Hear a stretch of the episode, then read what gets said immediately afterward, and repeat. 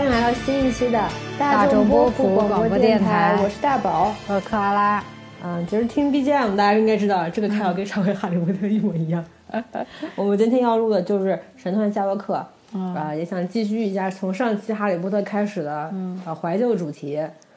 嗯，正好今年二零二零年嘛，也是《神探夏洛克》这部剧的十周年，然后片方前几天也放了十周年的那个片场花絮嘛，嗯嗯，啊，所以种种原因下来，想回忆一下从前，来讲讲这部十年前的算是神剧吧。嗯《神探夏洛克》其实到现在一共出了四季，嗯。啊，速度就是龟速啊，别别的电视剧一季三集，它起码一年出一集嘛，它这个两年一集，后边还拖了，嗯。中间出过两个特别篇，啊，还有一些回归前的小日预热，嗯，总而言之，一共出了四季，第一季是二零一零年，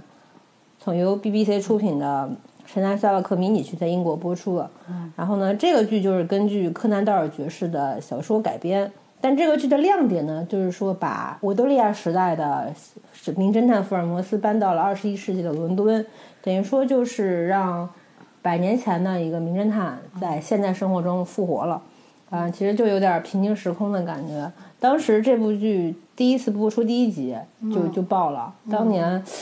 收视率应该是收割了七百六十万的观众吧。英国英国的总人口大概就六千六百万，他把整个零头给干了，就是就是这个剧还是挺火的。嗯，你是什么时候看了这本剧啊？我大学吧，我好像已经大学了那个时候。它算我第一部就特别认认真真看下来的英剧，因为之前都是看美剧比较多嘛，就是看英剧比较少。然后这个算就是，呃，我比较认真看的一个英剧，然后就是自他之后才开始看的其他一些比较好看的英剧。其实我也是差不多是这本剧打开看英剧的先河嘛，因为英剧口音其实听起来有点别扭，因为我们、我们其实虽然说国内英语是英英英音启蒙的，但是到后面听的多的还是美音。美音多一对，点，所以你看英剧的时候，咱老会觉得他们说话太装逼。嗯，结果这本剧算是打破了英剧的一个一个感感官吧。然后这本剧的梗就是从把百年前的人物搬到现在来讲，其实有点算像像穿越吧。然后当时看的时候也是感觉挺新奇的。嗯我当时看一个采访嘛，就是说这个穿越的梗是编剧嗯嗯，在看小说的时候突发奇想，他说如果我让一个侦探穿越了，那这事得有多奇妙。嗯嗯，但是看到后面，总体看这本剧有点有点特别腐向，就是继承了、嗯继承了这个英国的传统，然后感觉有点像这本剧就是给福尔摩斯跟华生拍了一本同人同人小传吧，嗯感觉。然后整本剧看下来，嗯，感官还是不错的吧。就第一季而言的话，后边三季评分评分逐渐走低啊。嗯但是整体感官的话，这本剧改变的只是时代嘛，嗯就时代做了一个调整，一百年的时差嘛。嗯但是里面的人物关系啊，包括人物性格，还是还原的挺到位的。嗯，包括现在大家听到就觉得很激动的那个贝克街二二二二一 B，嗯嗯，其实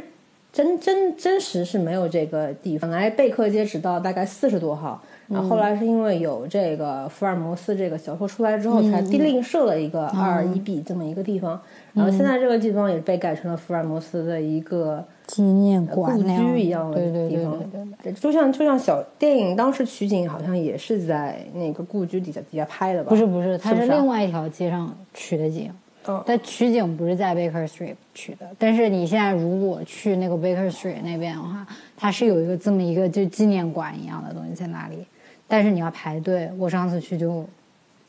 太多人了，我就没进去。我大大学室友他有一嗯年去英国玩嘛，他给我带了那个他们里边的周边，我买了个笔记本，还有一个福尔摩斯的一个周边，嗯我拿到还是挺挺激动的，因为那时候刚好看完这本剧嘛。嗯然后再说回这个剧啊，这个剧其实翻拍的几个点，嗯我看了觉得还是挺还原小说的，就是它里面。嗯，福尔摩斯会戴那个很标准的那个猎鹿帽，就两旁边有一个耳朵的那个帽子，嗯。然后里面还有一个苏格兰场的一个蕾丝锤的侦探，嗯。还有那个房东他们那个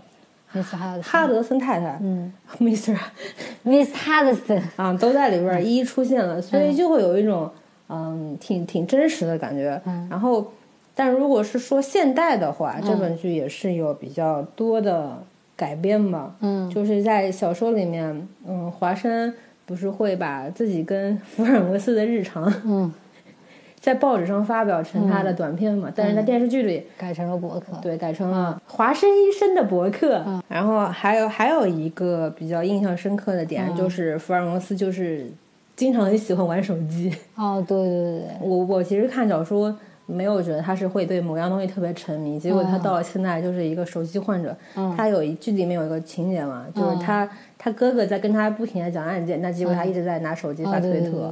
而且那个 Sherlock 在里面用的是那个黑莓吗，哎，然后我那个时候我用的也是黑莓。你是不是感觉自己就是侦探本人？啊，就他在那儿按那个键的时候，我就也老想在那儿按那个键了，因为就黑莓就是它是那种全键盘的嘛，所以你按的时候就感觉特别好。现在的人还知道黑莓是什么吗？应该不知道，而且因为那段时间正好是就是，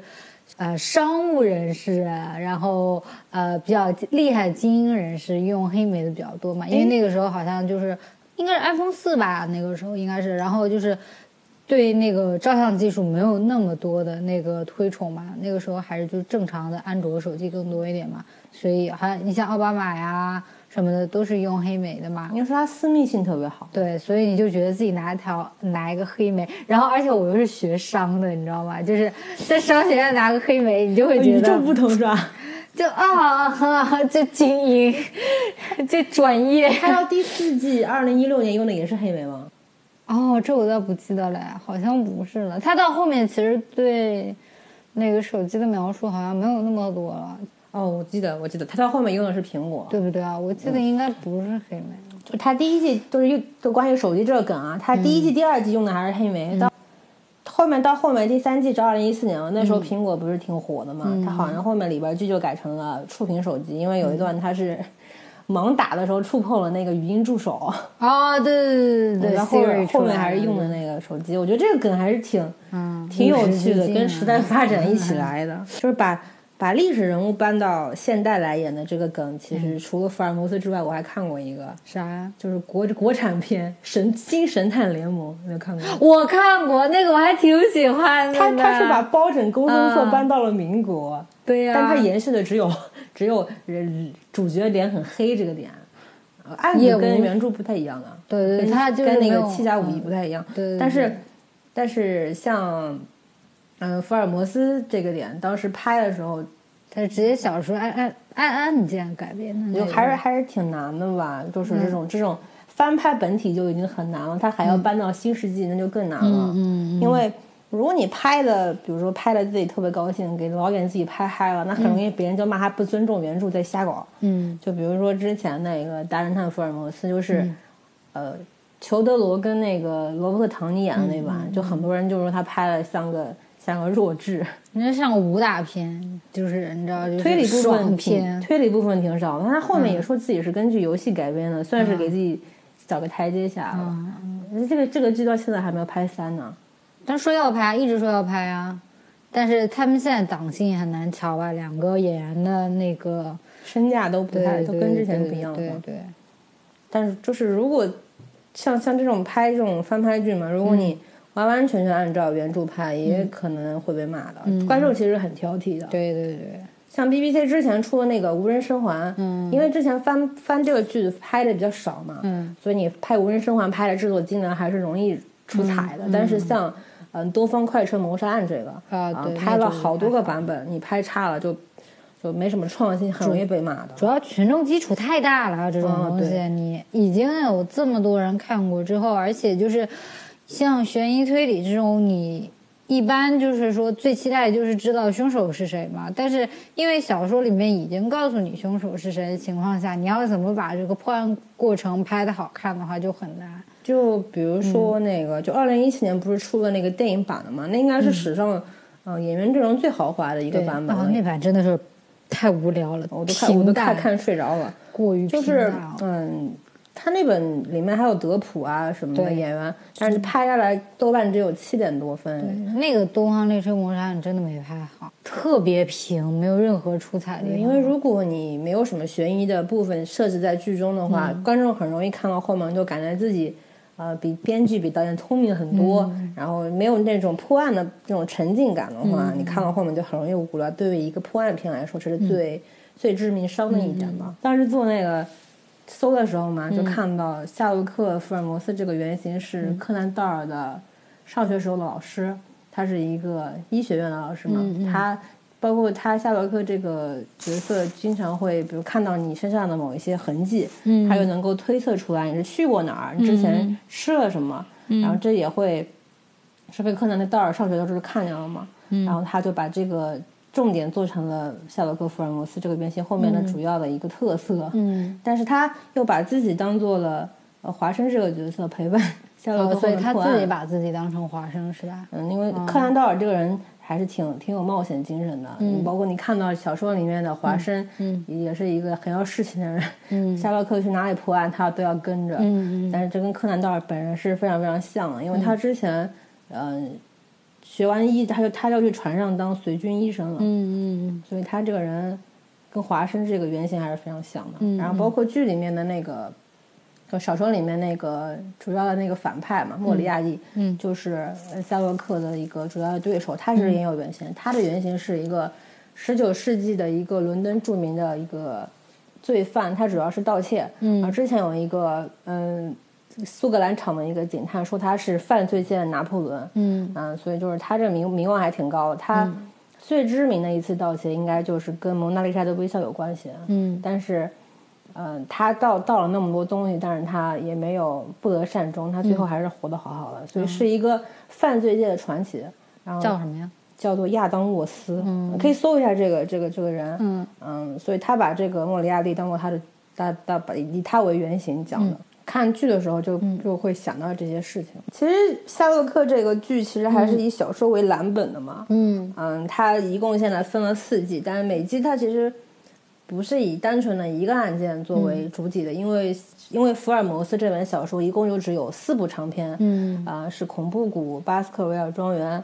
还有那个四千名和血字的研究，包括后面五十六篇都是短篇，所以他要把所有短篇都融到那个剧集里面，嗯分级展现。我觉得这个编剧做的还是挺好的，他有一些暗梗挖在里面，然后让那些佛学的研究者、啊能够不停的从剧里面佛学研究者。能够不停的 从剧里面发掘一些乐趣。我觉得这个、这个这本剧从这点上面说还是做的挺好的。嗯嗯嗯，它一共就四季嘛，然后呢，第一季啊，我觉得它是 可以定名为什么？它第一季的第一集是 Study of Pink，原著是血字的研究，它这本其实拍的跟原著小说基本上是类似的，嗯，讲的是。嗯，讲的是福尔摩斯怎么出现，然后怎么跟他的 CP 相识。嗯我可以把这一季整整一个基调都是名侦探的出现与他的交友过程。嗯第二季的话，第一集里面出现了那个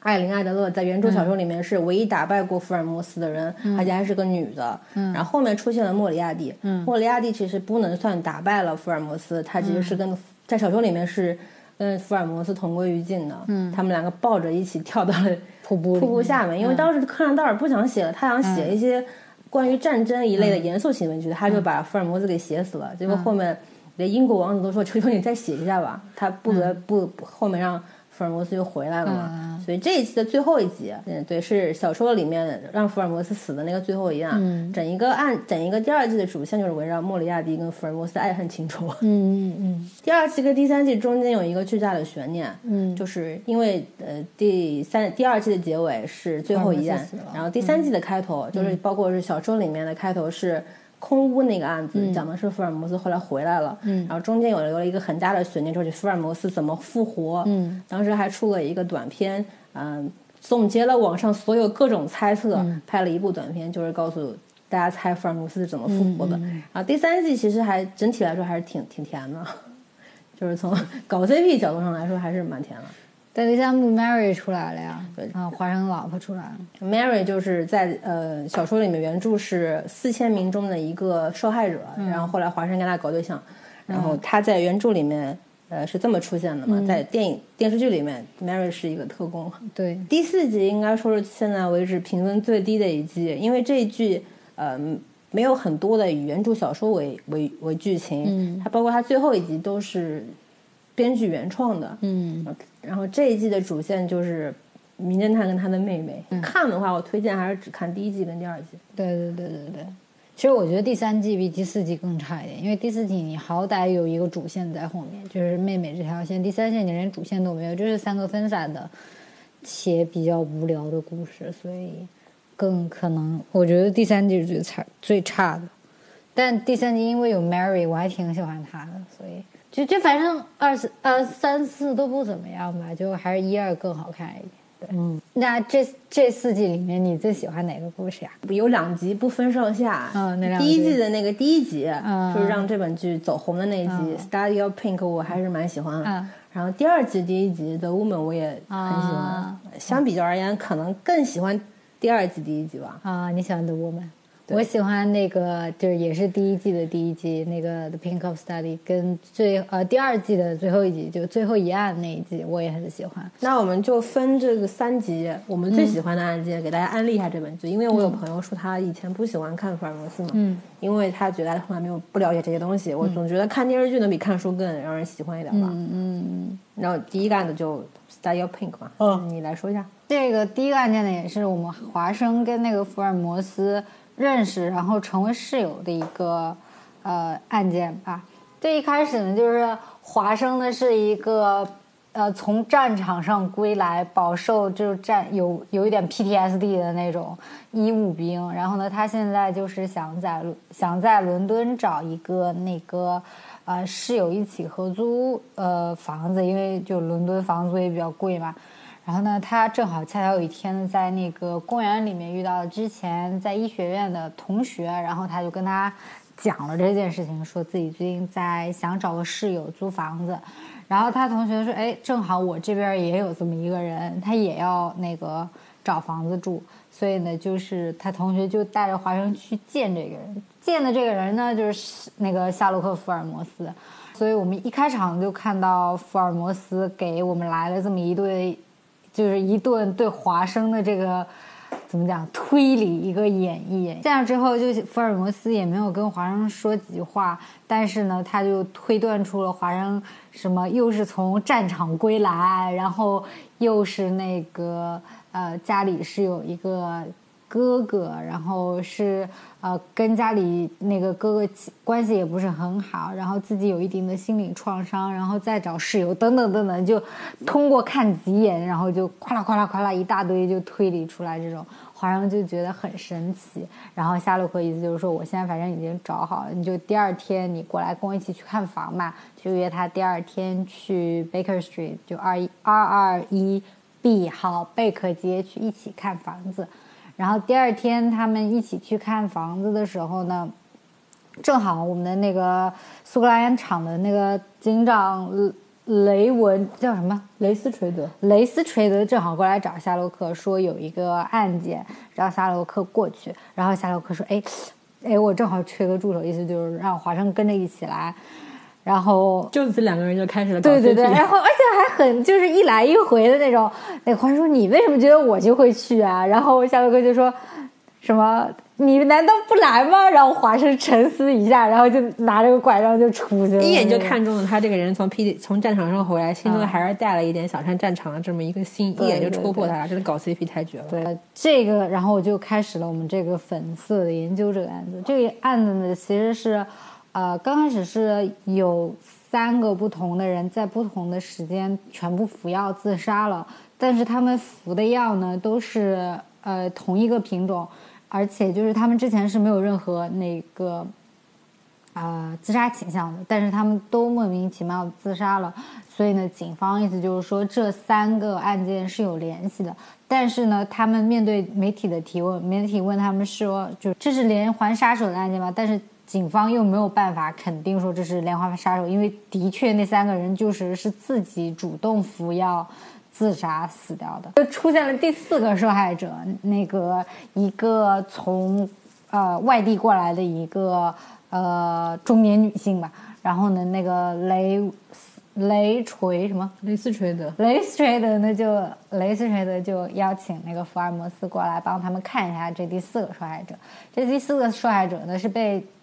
的尸体呢是被丢弃在一个废弃的楼里面，他呢就是呃穿着一身粉色的一位中年妇女，所以她那个为什么叫做 Studio Pink，就是因为这个我们的受害者就是一身非常粉嫩的装扮。然后福尔摩斯来到这里案发现场之后呢，就开始他的那个各种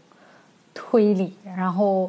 呃，就根据种种迹象，然后就推理出说这个女的她是婚姻不幸福，有很多情人。啊，又那个是从外地过来的，然后等等等等等等，然后最后的关键点就问那个警方人员把他的行李箱给放在那里了，然后警方就说我们在现场没有看到任何行李箱，福尔摩斯意思说肯定有行李箱呀，因为他的那个呃丝袜上是有那个行李箱滚动在那个泥地上的那个溅上来的那个污点的嘛，然后就一直问行李箱去哪里了，但是呢，就现场根本没有行李箱。然后，然后福尔摩斯就很强迫症的说一定要找到这个行李箱，然后自己就跑没了，然后留下一个我们瘸腿的华生在 现场，不知道该干嘛。然后后来那个他又被召唤到了那个呃贝克街，夏洛克就已经找到了那个行李箱，他是在那个废弃的楼的旁边的一些垃圾堆里面翻了一通，然后终于翻到了这个行李箱。然后在行李箱里面呢，他没有找到死者的手机，然后他觉得肯定是死者把手机。放到了凶手的那里，然后他就通过行李箱上的那个联系号码，呃，往死者的手机上面发了一条信息，意思说，呃，约他在哪里哪里相见。然后他跟华生两个人就坐在那个相见的那个点旁边的那个小饭馆里边，就在那儿等那个人。结果等来等去，等到一个疑似人士，结果追过去，后来发现也不是，所以他们就。没办法又回，然后还很重要的一点呢是第四个死者为什么要邀请特意邀请福尔摩斯去看的很重要的原因呢？就是这第四个死者死，第四个死者他是留了一个那个死亡留言的，他用自己的指甲在木地板上刻了一个 Rachel，啊，他刻的是呃 R A C H E，呃的一个留言，那个后来呢那个。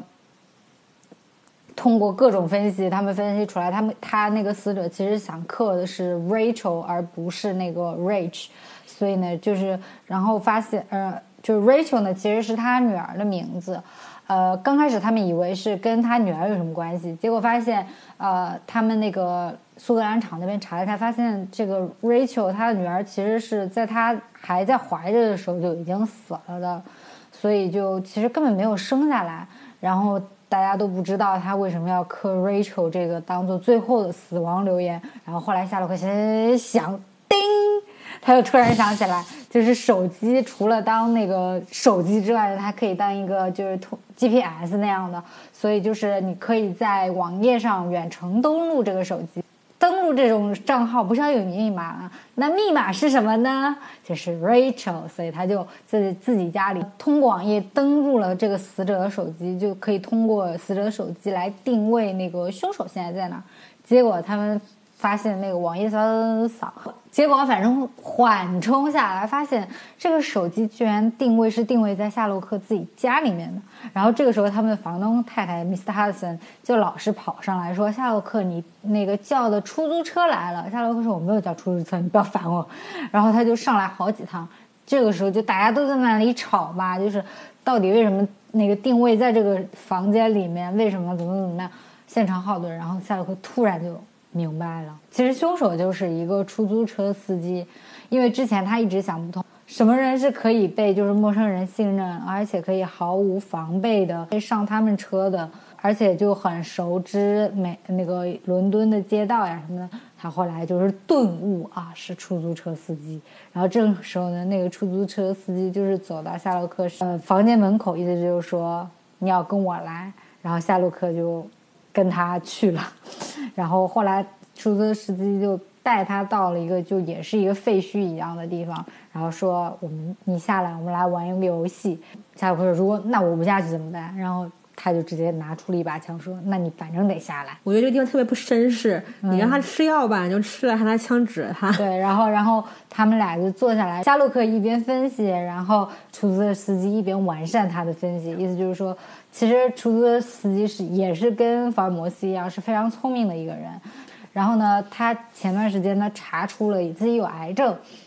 所以呢就已经命不久矣了。于是呢，他通过一些以某个人的帮助呢，意思就是说可以通过杀人来赚钱，杀一个人他就能给自己的孩子赚一份保险这样子的。所以呢，他就要多杀人。那他杀人的方式呢就很简单，他去就是他跟呃他的受害者就是交流，就是谈话，然后呢最后会拿出两粒一模一样，从外观啊、色泽啊、香味什么都一模一样的两颗药丸来，就是相当于跟你对赌。呃，一颗药呢是完全无害的，然后另外一颗药呢就是毒药，你死吃了就会死。所以他就意思说我。一对一跟你赌命，看看谁能活下来。太凶了，这个人。对，然后呢，结果前四次呢，他都赌对。然后那夏洛克意思就是说，那我万一就是不肯吃这个药呢？然后他说，那没关系，我还有枪啊，你就必须得吃，你就必须得选一个。结果那个夏洛克就是跟他谈谈话谈话，自己也有点着迷那样，因为他也很想证明自己挑的药是无毒的。但你要证明无毒，你就要自己吃进去嘛。所以呢，结。结果他马上要吃进去的时候呢，华生赶到。他就是在这个废弃，呃，这个废弃建筑的对面的一栋楼里面，直接把那个司机出租车司机给枪杀掉了。然后那个夏洛克就相当于也有点被枪惊醒那样子，然后他就想知道到底是谁在那个资助呃出租车司机。然后他最后喊了我们夏洛，呃，然后最后他就喊了一个名字，就是莫里亚蒂。那这第一个。粉色的研究这个故事呢就结束了。我特别喜欢第一个故事，是因为它那个，因为作为第一集，它真的很惊艳。就你可以看到很多现代化的这个改编，就有比如说夏洛克在思考的时候，他的那个他的思绪就会以那个文字字幕的那种跳动的，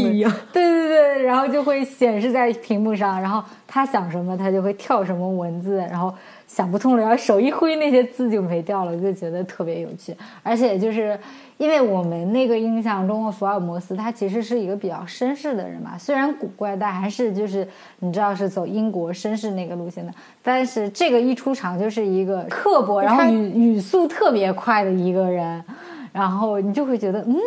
感觉这个人就是非常的呃有攻击性的，而且就就是一个语速特别快，然后很咄咄逼人，然后又很自以为是的这么一个形象。我觉得形形象塑造上就特别好。其实跟原著里面差不多，除了不是特别绅士之外，嗯，他这种刻薄啊、狂妄自大的点，其实跟原著里面还是很像的。嗯，我印象中比较深刻的一个台词就是他呃对那个鉴证科的那个大哥说：“你不要说话，你拉低了整条街的智商。”对对对，这句话也是被 搞笑。这句话也是被后面很多人引用来骂人。对对对，我觉得第一集真的出了很多就比较经典的台词。嗯，相当在如果从原著角度上来说，嗯，编剧让我很惊艳的一点是在原著小说里面，他们吃药的这个点是完美的保留了下来。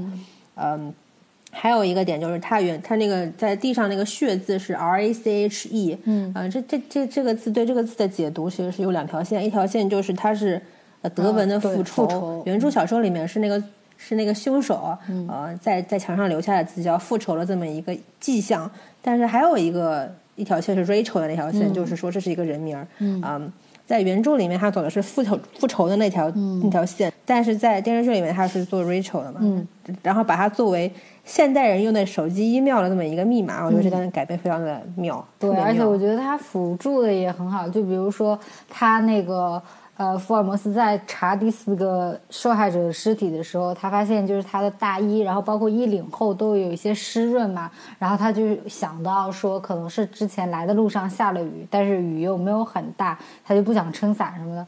呃，那个，然后他就开始用手机查天气，我觉得那里就觉得，嗯，就是是一个现代人会做的，然后就很符合逻辑，但是你不会想到，因为你不是就是。侦探，你不会想到走这一步吗？而且他会把那些比较呃微妙的那些线索是用字儿打出来的，不是说像白痴一样，对对，就说会用说给你听，嗯，就感觉这点还是挺挺挺聪明的。对对对。啊，其实让我印象比较深刻的那集是第二季第一集里面的那个波西米亚丑闻，因为小说里面福尔摩斯为，因为小说里面呃福尔摩斯唯一被打败的一次就是败给了艾琳艾德勒。啊，就是一个女人，也是一生之中福尔摩斯可能是唯一爱过的女人。嗯，然后在电视剧里面，两个人之间的交锋其实还挺有火花的。火花四溅。嗯，比较两个重要的情节就是福尔摩斯呃想要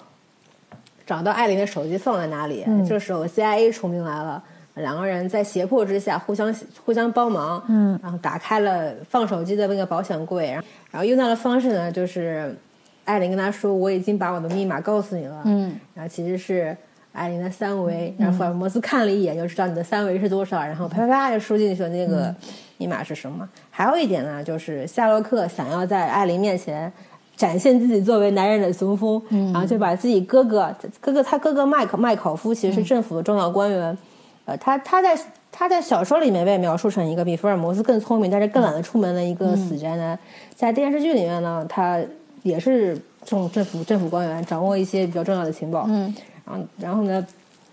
福尔摩斯就为了炫耀自己，就把他哥哥的一些秘密破解出来了，告诉艾琳。艾琳艾琳也是跟莫里亚蒂有有交集的嘛，他等于说，呃，然后然后艾琳就把这个秘密告诉了莫里亚蒂，然后莫里亚蒂呢就把。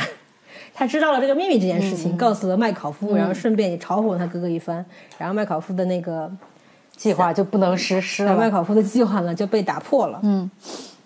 那中间有什么火花四溅的地方啊？就是艾琳的艾琳放文件的那个手机的密码，嗯，呃，是四位数。对，他设置的密码是 I am 叮叮叮叮 lock，然后呢，夏洛克一直猜不出这个四位数到底是什么，因为他试了试了两次都不对。嗯，结果呢？艾琳在他在福尔摩斯家中，两个人对峙，就是关于这个麦考夫秘密的事情。这时候呢，福尔摩斯就发现艾琳好像提到他名字的时候，就心跳加快，就心跳加快，脉搏加速，瞳孔放大。他由此推断出艾琳可能爱上了自己。他就试了那个密码是 S H E R，合起来就是 I am Sherlock 的，I am Sherlock。就是我被夏洛克困住了。嗯，后面麦考夫告诉告诉夏洛克，艾琳已经死了。然后，然后夏洛克表表表面上非常没有任何的感触，实际上，他他他前往了恐怖恐怖分子的基地，把艾琳给救下来了。嗯嗯。哎，说起来好像第二季让我比较激动的点都是福尔摩斯的爱情故事。其实其实不是，是是小说中的点被放大了，被小小说中的点被一些文字游戏给放大出，让给放大了，让我感到非常的有趣，才我对第二季非常的印象深刻。我我比较喜欢的一个点是，就艾琳特意把那个手机的那个夏洛克手机的那个短信提示音换成了他的那个叹息声，我觉得这个特别妙。就是他每次给夏洛克发那个短信，他就会有一声很奇怪的那种声音，枪声吧。不是是啊，就这样一声，就这样一声啊，这然后这个短信的提示音总是让华生跟哈德森太太非常的不舒服。对对对，然后而且他们那天在那一起过那个圣诞节的时候，茉莉山穿打扮的过来，然后就是想给那个夏洛克送圣诞礼物，结果他在当场就听到了那个短信音就听啊一声，然后茉莉就非常警觉，那什么声音？我觉得那个短信设计的还挺妙的。然后还有就是最后一案，最后一案其实就是怎么讲，是莫里亚蒂相当于呃，是通过一个外交官的两个，哎，是外交官还是什么？反正就是他们那种权贵人士的一个子女，两一对子女被在寄宿学校被绑架，结果那个福尔摩斯把他们救出来之后，小女孩听看到福尔摩斯的样子就开始尖叫，这个这个举动就让那个。警察局里面的一些警察就开始怀疑，就说为什么福尔摩斯你能通过一些这么细小的线索就找到呃那个呃他们这对被绑架的小孩，而且为什么小孩看到你就会尖叫？是不是你其实就是始作俑者？你策划了这一切？而且那个时候因为那个华生呃博那个博客的走红嘛，就越来越多的人去向他们进行求助，包括一些比较。呃，有权利的人啊，呃，就是比较有权利的人啊，或者说一些官方的人都会向他们求助，所以他们在他们这一对在媒体的曝光率就非常高，所以就有，然后那个时候那一集刚开始的时候，华生就是说我们应该找一些就是那个找一些小案件，就是低调一会儿，不能老是那么高调，因为媒体总会反，就是会反噬你的。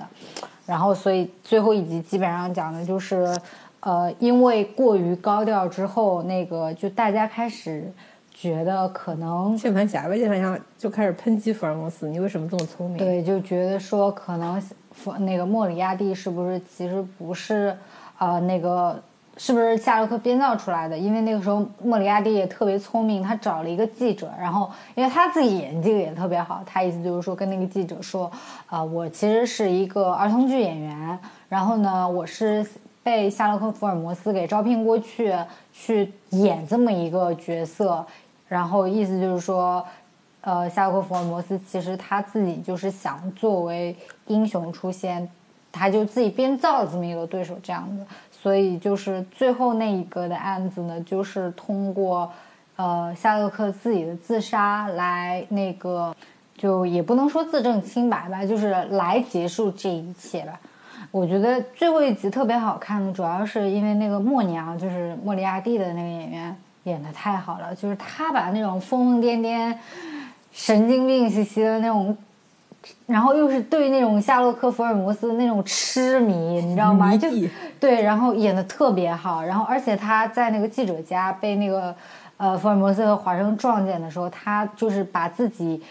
扮成那种可怜兮兮的那个受害、受迫害的那种儿童剧宅男演员的时候，我觉得就是演的也特别好。我觉得他的那个演技真的特别厉害，所以那一集我特别喜欢。我我其实对最后一季他，我我觉得他留悬念那个点留的还挺好的啊，就是夏洛克是怎么死而复生是吧？对，因为他是跟跟跟华生说打电话，跟华生说你看着我，嗯，我就感觉这个 CP 我真是磕到 磕到头掉，在在华生的面前相当于死掉了，结果在最后还是活过来。里面那个。嗯，福尔摩斯在小说里面就说了嘛，如果我能够抓住莫里亚蒂，并且和他同归于尽的话，那我就是还伦敦这个城市一片干净的空气。那么我从不为自己所做的任何一件事情后悔。嗯嗯嗯。然后在电视剧里面这一点表现的也挺挺到位的。因为他最后一集，如果你是磕福尔摩斯跟华生 CP 的话，你一定会对最后一段话，就是华生在呃夏洛克墓前说的那段话。嗯。感到非常的激动万分，因为他说你是最好的人，你是我见过最有人性的人，谁也别让我相信你骗了我。我曾经是那么孤单，我欠了你那么多，但是我求求你，请再给我一个奇迹，夏洛克，为了我不要那样死去。对对对对对对对对对。然后，因为我看那个剧情描述里面说，这样，哎，我看那个剧情描述里面说，华生的眼泪夺眶而出，真挚的泪水落寞的背影。这一切都，这一切都被站在暗处的夏洛克看在眼里。最终，片尾以夏洛克的转身结尾。嗯，他最后留的那个悬念实在是太太妙了。就是 夏洛克到底是怎么死的？对，刚刚华生那番话是在夏洛克的那个墓碑前面说的。他以为已经死了，结果。人家那个夏洛克在暗处暗搓搓的看着他。我们刚刚都是说剧情嘛，那么其实对这个剧中所有的演员，我们也是觉得比较不错的。嗯嗯。挑两个觉得表现最佳的演员来说一说吧。嗯，就除了福尔摩斯跟华生吗？还是包括？包括呀。那肯定就是福尔摩斯呀，因为就这种神经质的演员，我觉得那个时候对于很多人来说就是。也不是神经质也就这种神经质的角色，我觉得当时对很多人来说，其实是有一种耳目一新的感觉的。而且，其实他跟原著小说里面的福尔摩斯其实还是有一定差距的。所以，就是你看到一个更怎么样反社会、更极端，然后更现代的这么一个福尔摩斯的形象的时候，其实是很新鲜的。然后，你不得不说，卷福演的的确不错。他说自己是 high functioning social path，对，就。卷福的确演的不错，就是还是很让人觉得演的有点太话剧腔了吗？还好吧，因为哦，可能是因为这个角色需要吧，对他需要那种 drama 的气质，所以我觉得他演。嗯，还有我也很喜欢的角色，啊，其实其实大家都喜欢，就是莫里亚蒂啊，就是莫里亚蒂，大家都很喜欢。我再说一个吧，就是呃，玛丽，呃，就是那个华生的老婆。她在小说里，其实因为我看小说的时候，我没有太注意那个他的老婆这个这条这这这这个角色，就我记得应该没有不是什么特别重要的角色，他应该就是华生跟福尔摩斯搞 CP 的见证者。对，但是我觉得在那个电视剧里面，他的那个演的还是挺不错的，就是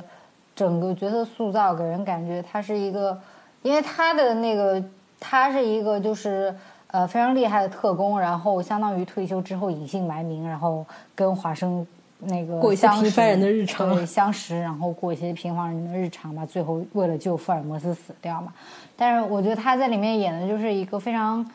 怎么讲？非常强大，非常独立，然后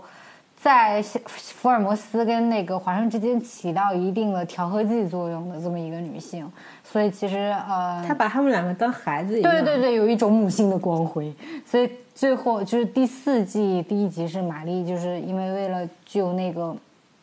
福尔摩斯死掉了嘛。我觉得那那那个片段看着还挺感人的，就是包括包括到后面，就是他还特意录了那个视频，有就意思说，跟那个夏洛克跟夏洛克说你要去救华生，你们两个要相互就扶持一起之类的。走了之后，你们两个要相依为命。对对对对对，就就这个角色我还挺喜欢的。因为他给他最后给两个人都做了一个人设的一个总结，他说福尔摩斯是一个靠破案维持兴奋的瘾君子，然后说他自己老公华生是一个没有走出战争阴影的医生，最后两个人一定要相辅相成，互相救赎。对对对对，我觉得我觉得这个角色我还是很喜欢的，非常讨巧。其实我因为在原著小说里面，女性角色没有太多的描述，除了太那个房东太太之外，但是在电视剧里面加了一个额外额外的女性角色，就是暗恋福尔摩斯的法医莫莉。嗯，她在里面其实大多时候像是个工具人。嗯嗯，她要帮帮帮助布置夏洛克死亡的现场啊，嗯然后还要给夏洛克偷一些没有被允许的。证据，嗯，但是他对夏洛克的感情非常真挚，因为第四季的时候，他妹妹把把他妹妹觉得，呃，莫莉是夏洛克最真实的人，嗯，他这个演员演的，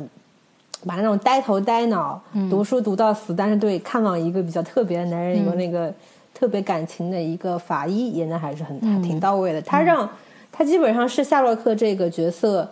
有人性一面的一个主要的体现的点，嗯嗯。嗯，你是不是挺挺喜欢的？嗯，我挺喜欢他的，就是比起夏洛克跟艾瑞那种，就是强对强的那种，那种非常激烈的火花四射，我觉得茉莉这这条感情线写的更让人动容一点吧。就是那种求，就是我知道我跟你就是层境界都不一样，但是还是就是默默的，就是喜欢你的那种，愿意为你去付出，所以我就觉得。就还挺感人的这条线，其实它里面有一个细节，就是，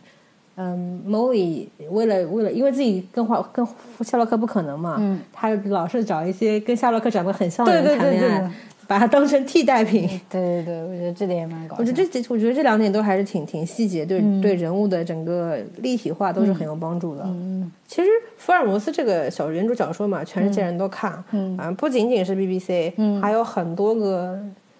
还有很多国家都尝试了翻拍，我后面还有美国电影版、美国电视剧版，还有日本电视剧版，你都看过吗？我都看了，你有什么感觉吗？我觉得，呃，首先电影版我觉得就不在我们讨论之内了，因为它那个时代不同。因为像美剧跟日剧，它是都是放到了现代嘛，所以你稍微可以跟英剧比较一下。但美美版的电影，它就是直接放在一个还是十九世纪还是什么，就是。工业时代刚开始的时候，那个时候，所以我觉得也不太好比较。其实我这几个版本里面，英版虽然肯定是最喜欢的，但是我它就是相当于那种嗯好，但是呃不经看，也不是不经看，就是费的心思太多了，你知道吧？因为它的信息量什么都很大，一集又是一个半小时那样子，所以一版就是我除非耐得下性子，我会重新去看。不然的话，我就不会去看。但我自己更喜欢美版一点，就是日日版我就不讨论，因为日版是那个性转嘛，就是福尔摩斯是个女的，但日版拍的太烂了，日本那个拍的巨烂无比，所以我觉得也没有什么好讨论的。我觉得美版那个电视剧版比较有意思，因为那个他性转的是把那个华生性转成了一个女医生嘛，就是刘玉玲演的，总共是播了七季还是八季吧。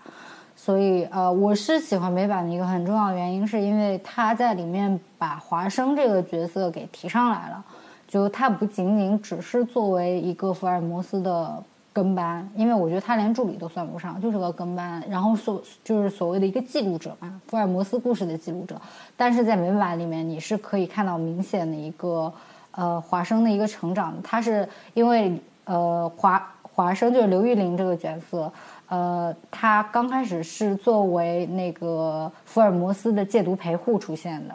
呃，他不是属于合租性质，就是因为那个福尔摩斯有毒瘾，所以他被他爸爸就相当于。那个扔到美国来让他戒毒，然后呢，刘玉玲作为他爸雇的一个戒毒陪护出现的，然后所以从第一季开始就是说，呃，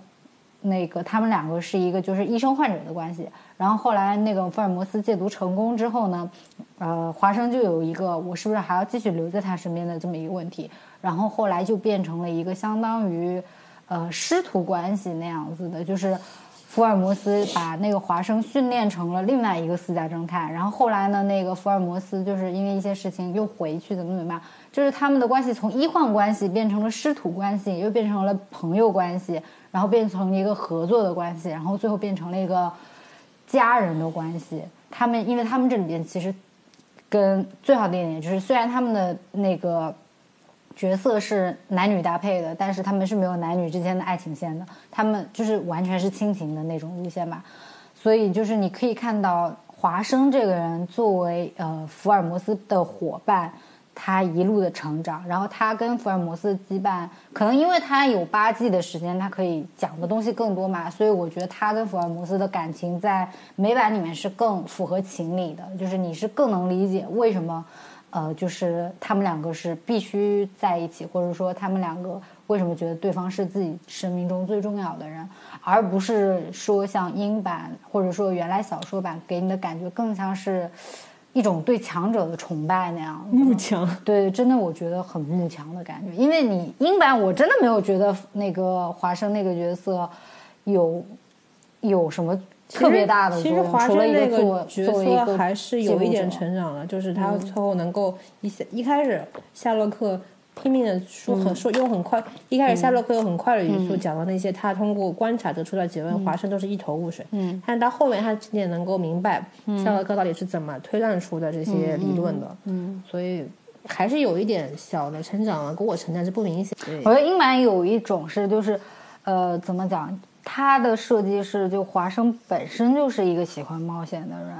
嗯，对对对，就是他自己，他自己也是一个不同的人，你知道吧？并不是，只是呃，就不是那么普通人的普通人，我觉得是这样子的感觉。但美版给我感觉就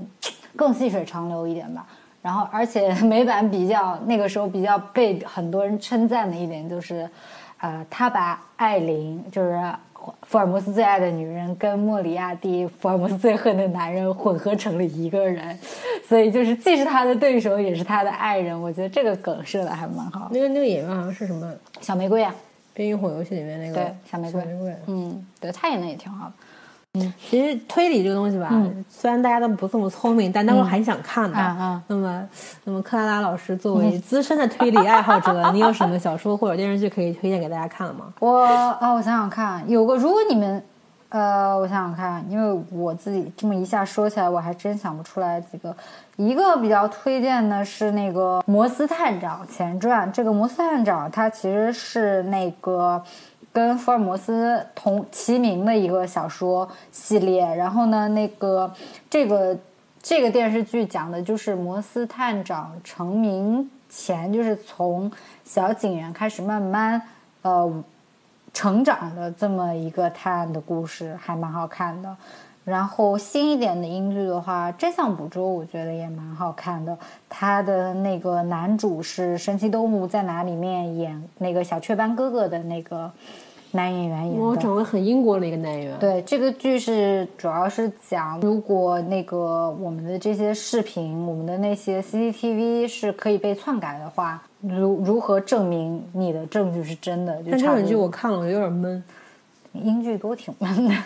然后还有一个，如果比较喜欢看，就是故事性更强一点，就是案件很有意思的话，我会推荐《特殊案件专案组 Ten，第一季、第二季都很好看。这个是呃那个韩国 OCN 出的一个那个探案剧。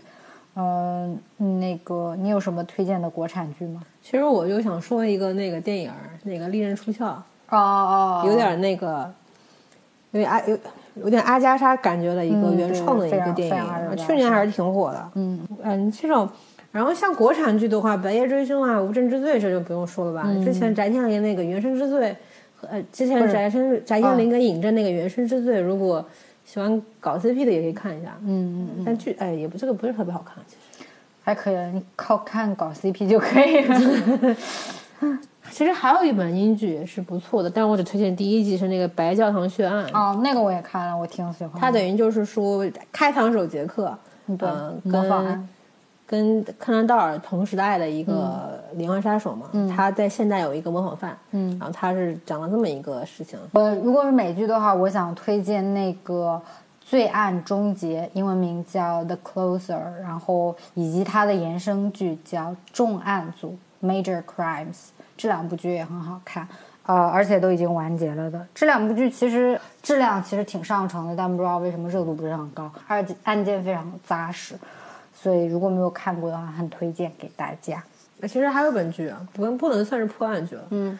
也是搞 CP 的一个小小故事，叫《White Collar》，啊、那个那个那个那个就不算，它其实算是小小破案剧吧，《White Collar》还挺喜欢的，搞 CP 喜欢可以看。我们其实我们说这一期之前特别回顾了一下前面四季的《神探夏洛克》，嗯，就破案剧来说，第一季、第二季非常值得推荐，去重新多刷、N 刷，常干常新。嗯常看但是如果搞 CP 的话，全剧通刷都没有问题啊。嗯嗯那么今天就说到这里，说的差不多，那我们下期再见，拜拜。拜拜。